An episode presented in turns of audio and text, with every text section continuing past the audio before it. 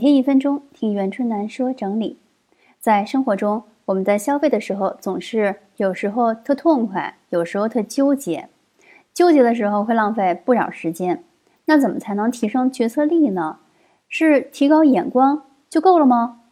从日本职场女神圣间和代的书里，我找到了一种答案。他认为每个人都应该有量化每小时收入的概念。比如说，一个年收一百万的人。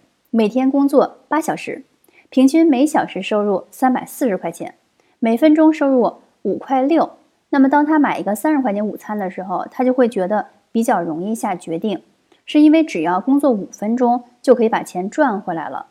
如果一个人年收十万，平均每小时收入是三十四块钱，每分钟五毛六，买三十块钱的午餐要花将近一个小时才能把钱赚回来。就很容易产生犹豫，所以年收一百万的人吃一顿三百四十块钱的午餐，和年收十万的人吃一顿三十四块钱的午餐，感受是一样的。